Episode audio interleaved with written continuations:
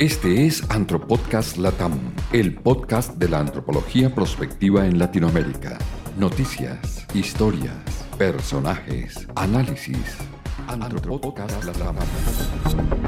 Cordial saludo a todos, sean bienvenidos a una nueva emisión de Antropodcast Latam, el primer podcast de antropología prospectiva en Latinoamérica. Les saluda como siempre Luis Fernando Ramírez y les recuerdo que les estaré presentando semanalmente noticias, personajes, historias y análisis de la antropología prospectiva que se orienta hacia la construcción social de futuro en todos los grupos de la sociedad. Iniciamos hoy una nueva semana de aislamiento social o cuarentena a causa de la pandemia mundial por el COVID-19. Esperamos que todos nuestros seguidores se encuentren bien junto con sus familias. Además del tema de salud, que por supuesto nos preocupa a todos, hay gran incertidumbre en el mundo acerca del empleo, de la productividad, de la sostenibilidad, tanto de las empresas como de los colaboradores que, con preocupación, aún no visualizan claramente la nueva forma de trabajar, de producir, de vender y de reactivar todos los negocios y los escenarios productivos. Los retos del nuevo orden mundial incluyen no solamente cambios en el comportamiento social, sino también en los aspectos laborales y comerciales. Es en este campo que la antropología empresarial comienza su labor, que viene desarrollando desde hace varios años, pero que ahora se potencializa su aplicación con el nuevo panorama. La antropología empresarial se presenta como gran protagonista de la estrategia productiva de las compañías en este inédito enfoque post-pandemia. Antropodcast Latam, un espacio abierto para debatir con profesores, expertos, líderes y activistas de la construcción social de futuro y los objetivos del desarrollo colectivo con innovación social. Antropodcast Latam. En Antropodcast Latam, un invitado. Antropodcast. El invitado para este episodio nos acompaña desde la ciudad de Veracruz, en México, ha venido trabajando desde hace ya varios años en la transformación de las estrategias empresariales desde la antropología corporativa. Él es el doctor Oscar Barrera, primer antropólogo corporativo en México, con un doctorado en antropología social de la Universidad de Washington, experto en innovación y disrupción empresarial, a quien le damos gracias por estar en Antropodcast, compartiendo con nuestros oyentes su visión empresarial post pandemia del coronavirus. Doctor Barrera, bienvenido, lo escuchan en toda Latinoamérica. No, pues es un gusto estar aquí contigo, Luis Fernando. Ah, gracias por la invitación. Me siento muy honrado de poder participar y contribuir a tu público con mis ideas y mi experiencia en el trabajo que he venido haciendo con empresarios. Pues mira, yo siento que ahorita estamos viviendo eh, los mejores momentos en el, en el mundo empresarial. Muchos pueden decir, pero ¿cómo es posible? No, no la verdad es, eh, yo me siento que, que somos muy afortunados porque estamos teniendo una, un contexto en donde los empresarios se tienen que reinventar. Las empresas están reinventando a nuevas formas de, relacionarse con los clientes, a nuevas formas de interactuar, relacionarse con su propio personal al interior de las empresas. Estamos en un momento de cambio y, yo aplaudo mucho eso porque es en los momentos de crisis cuando surgen las mejores oportunidades, cuando las mejores ideas surgen, cuando las, las empresas se ponen creativas, porque en abundancia, cuando hay abundancia y cuando todo va bien, pues ¿qué te preocupas por cambiar? ¿no? Y, ese es el gran problema de, de, los empresarios cuando les va muy bien y tienen éxito, eh, se duermen en sus laureles, operan en su zona de confort y ya cuando les toca un hecho súbito como este de la pandemia, empiezan a preocuparse y porque no se prepararon, ¿no? No se prepararon y es una cuestión que tiene que ver con una mentalidad de cambio, con una cultura de cambio y ahorita tenemos las mejores condiciones y mejor contexto para crear oportunidades de negocio que siempre han estado ahí, pero no las habíamos visto. La antropología hace sus aportes en el estudio y desarrollo de nuevas culturas. En las empresas ahora, cómo se proyecta la cultura organizacional y el clima laboral con los empleados en el futuro inmediato, una vez superada toda esta emergencia.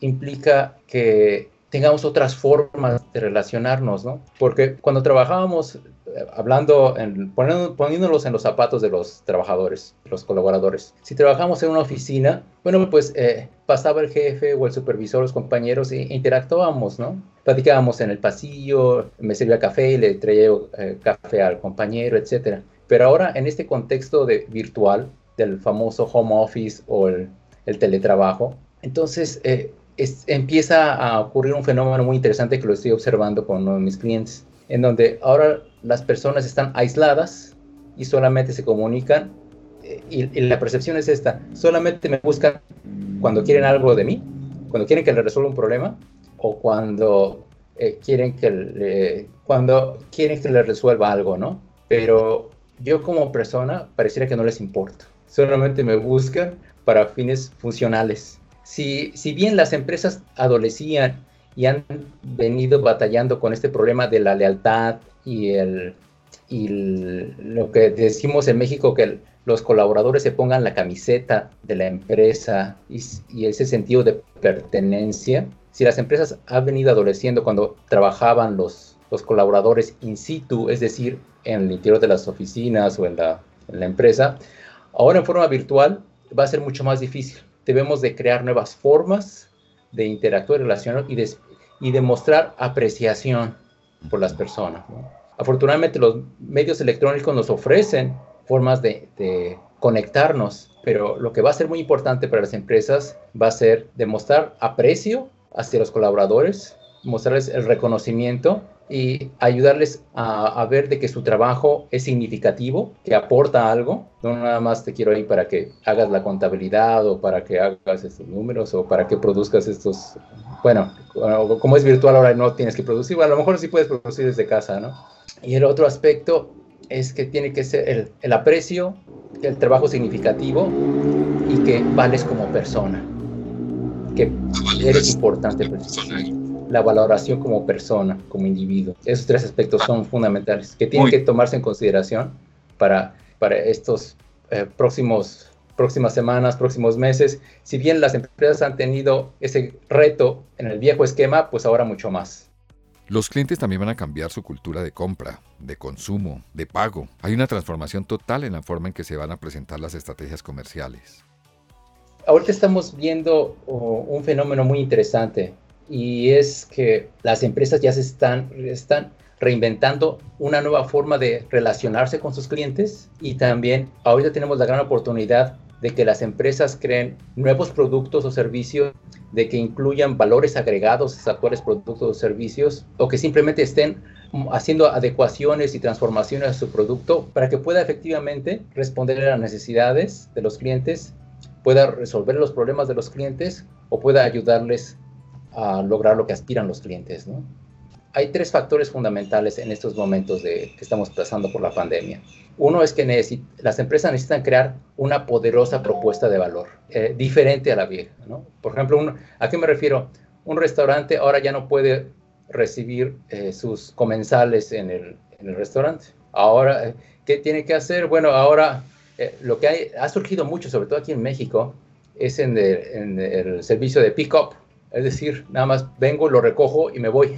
o también empresas ahorita ya están rebasando incluso el servicio de Uber Eats, ya tienen sus propios repartidores para ir a repartir los pedidos.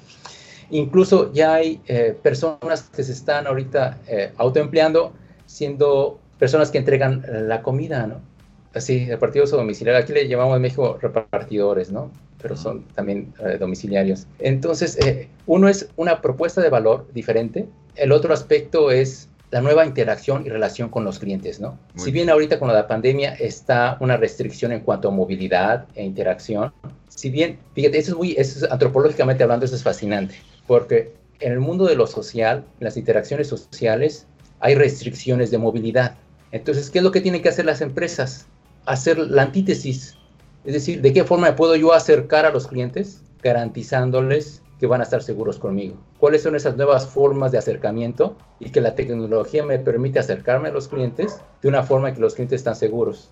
Te pongo un ejemplo. El caso de eh, una psicóloga que cuando empezó todo esto, sus citas se le empezaban a cancelar, a cancelar, a cancelar. Y entonces decía, madre mía, ¿cómo le voy a hacer? ¿no?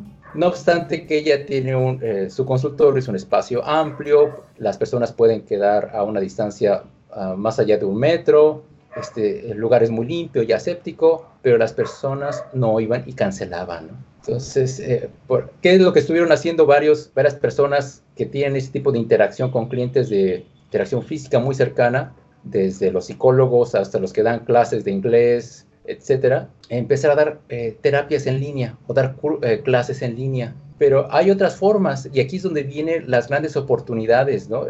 la oportunidad de ser creativo e innovador esta psicóloga, junto con su marido, diseñaron un programa de 10 semanas para que tú con tu pareja, como esta, esta psicóloga trata principalmente a parejas, un programa para que tú con tu pareja puedas tú eh, pasar 10 semanas en casa con tu pareja, no aburrirte, hacer cosas diferentes con ciertas actividades. Ella, ella iba a ir a, a, entregar este programa para las parejas vía correo electrónico, a través de videos y de una forma bastante creativa, con un costo, ¿no?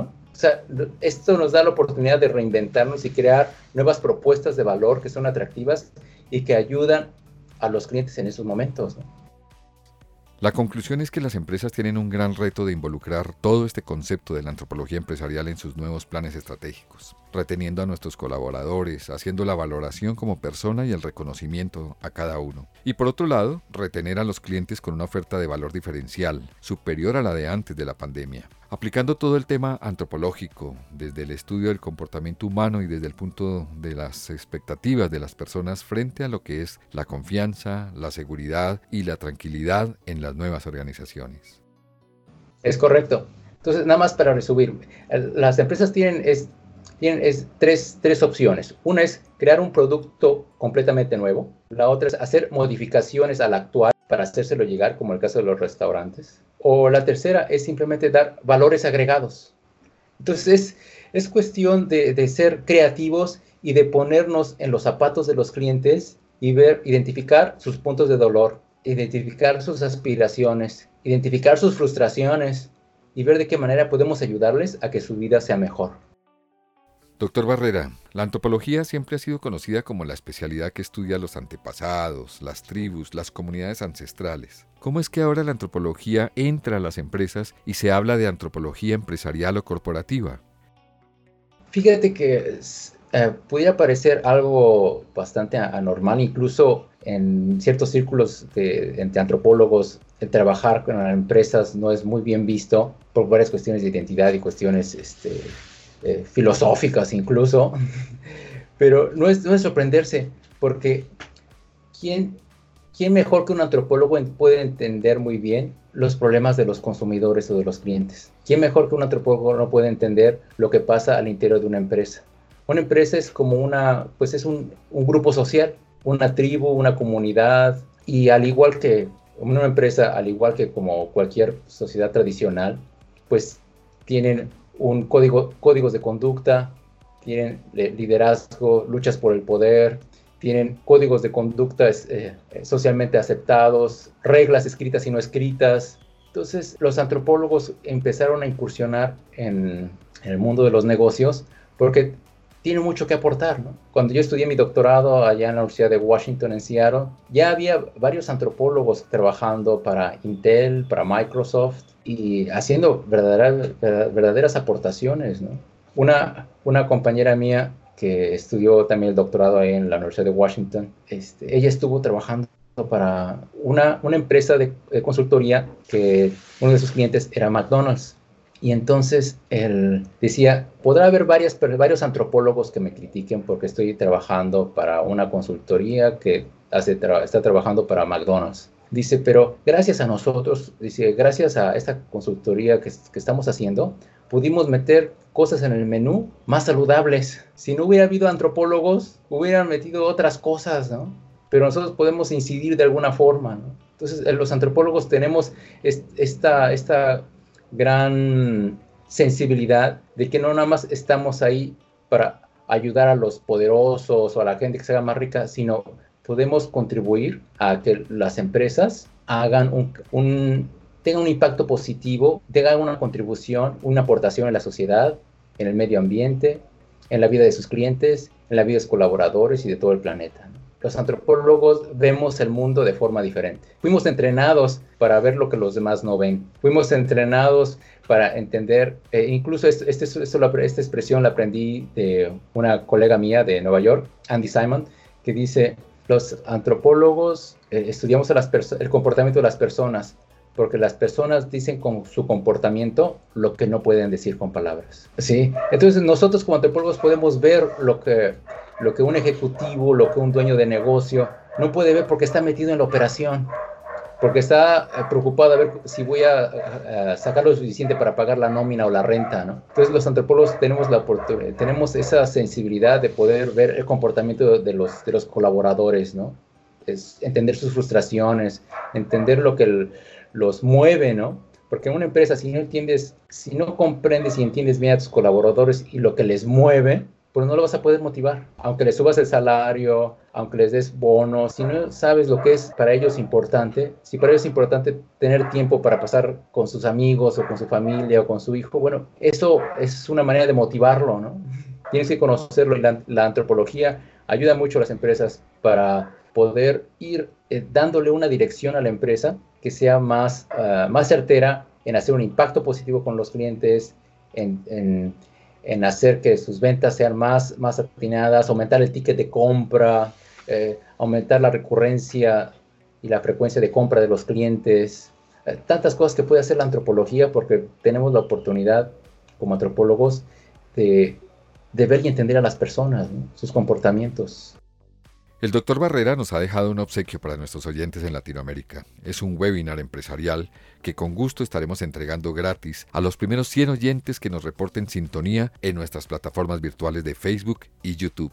Doctor Barrera, quisiéramos que el tiempo se extendiera aquí en Antropodcast Latam para seguir dialogando con usted y seguir escuchando todas sus recomendaciones para las empresas latinoamericanas. Finalmente, ¿cuál es su mensaje a las empresas y antropólogos latinoamericanos acerca del nuevo concepto de la antropología empresarial y corporativa en estos momentos en que hay que reconstruir la cultura y el comportamiento de las personas? Yo, yo les hago un llamado a los empresarios para que vean su producto, su servicio de forma diferente, que se pongan los zapatos de sus clientes, de, sus clientes actuales y de los clientes futuros, es decir, los clientes que todavía no son sus clientes, pero que si ustedes crean una propuesta de valor que atiende un problema, satisface una necesidad o ayuda a los clientes a lograr sus aspiraciones, si crean una propuesta de valor que aborde estos, algunos de estos tres aspectos será irresistible y las personas no solamente mejorarán sus vidas, sino estarán dispuestas a intercambiar su dinero a cambio de recibir los beneficios de tu producto o servicio. Y el precio no tiene nada que ver. Bueno, valiosas las opiniones de un experto como el doctor Barrera en estos nuevos temas de la antropología empresarial y corporativa para este espacio de Antropodcast Latam que busca visualizar nuevas aplicaciones de la antropología en esto que se denomina la antropología prospectiva. Mil gracias, doctor Barrera, por habernos dedicado estos minutos para compartir con nuestros oyentes en toda Latinoamérica. Los micrófonos siempre estarán abiertos para usted y qué bueno contar con su presencia en una próxima oportunidad. No, pues te agradezco mucho y reitero el obsequio para, tus, eh, eh, para tu público. Te voy a pasar la, información de la liga para que ahí puedan ellos escuchar este webinar sobre qué hacer en tiempos de crisis con esto del Conavid, cómo hacer, cómo crear oportunidades en estos momentos que estamos viviendo. Gracias a ti. En Antropodcast Latam, un invitado. Antropodcast. Lo dijo Richard Branson del grupo Virgin. Los clientes no son lo primero, los empleados son lo primero. Si cuidas de tus empleados, ellos cuidarán de tus clientes. Este fue otro episodio de Antropodcast Latam. Estaremos trabajando para traerles la próxima semana otro tema de importancia de la antropología prospectiva. Muchas gracias y cuídense por favor. Este es Antropodcast Latam, el podcast de la antropología prospectiva en Latinoamérica. Noticias, historias, personajes, análisis. Antropodcast Latam.